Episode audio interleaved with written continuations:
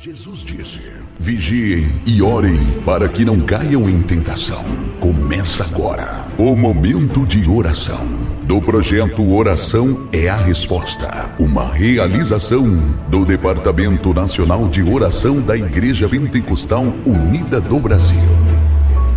Graça e paz, amados. Aqui quem vos fala é a irmã Marta Amaral. Eu congrego na Igreja Pentecostal Unida do Brasil em Brasília, no DF. E eu quero meditar com vocês aqui em Lucas capítulo 4, a partir do versículo 37, onde a palavra de Deus diz: E a sua fama divulgava-se por todos os lugares em redor daquela comarca. Ora, levantando-se Jesus da sinagoga, entrou em casa de Simão, e a sogra de Simão estava enferma com muita febre, e rogaram-lhe por ela. E inclinando-se para ela, repreendeu a febre, e esta deixou. E ela, levantando-se logo, servia-os. E ao pôr do sol, todos os que tinham enfermos de várias doenças, e os traziam, e impondo as mãos sobre cada um deles, os curava. E também de muitos saíam demônios, clamando e dizendo: Tu és o Cristo, o Filho de Deus. E ele, repreendendo-os, não os deixava falar, pois sabiam que ele era o Cristo. Graças a Deus. Então, o Senhor Jesus, entrando na casa de Pedro, a sogra dele estava enferma com muita febre e as pessoas que ali estavam pediram, rogaram ao Senhor que a curasse. E Jesus, inclinando-se para ela, repreendeu a febre, aquela enfermidade, e de imediato aquela senhora foi curada. Ela ficou instantaneamente curada e já começou a trabalhar e se pôs a servi-los. E a palavra de Deus mostra que aquela notícia, é, ela correu ali naquelas redondezas e todos os que tinham seus enfermos e aquelas pessoas que precisavam de libertação eram trazidas até a ele ali naquela casa para que o Senhor curasse e libertasse.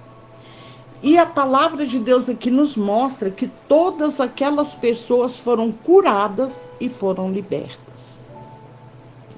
Amados, olha, observem a palavra do Senhor. Olha o poder que tem em nosso Senhor Jesus Cristo.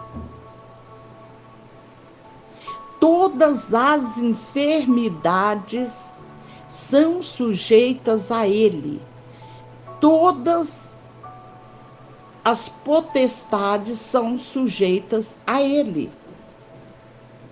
Tudo que o Senhor ordena acontece, porque tudo lhe obedece. Então veja bem, aquelas pessoas tiveram fé porque ouviram dizer que a sogra de Pedro havia sido curada e trouxeram também os seus enfermos e todos eles foram curados. Eu quero que os irmãos observem como que é necessário divulgar os feitos do Senhor no nosso meio. Como que nós devemos sair e contar o que que Jesus tem feito? Porque amados, o Senhor tem feito grandes coisas em nosso meio. E as obras do Senhor devem ser notificadas, elas devem ser divulgadas. Porque através dessas obras, outros virão desfrutar da bondade e misericórdia do nosso Deus. E entre estes que vierem, alguns serão salvos. Através de testificarem que o Senhor é Deus. Até os demônios ali, na vida daquelas pessoas, criam que ele era o filho de Deus. Porque, vejam, todos que se deparam diante do poder do nosso Senhor Jesus Cristo, confessa que ele é Deus, que ele realmente é o Todo-Poderoso. E muitas vezes essas pessoas vão confessar exatamente por estarem presenciando os sinais que o nosso Deus está fazendo. Por isso, estes sinais têm que ser divulgados. Nós devemos falar que o Senhor salva, cura, liberta, batiza. Ele levanta, ele transforma, ele fortalece. Ele é o único que tem poder para mudar qualquer situação. Ele é o único que tem poder sobre todas as enfermidades. Basta ele ordenar e o enfermo é curado.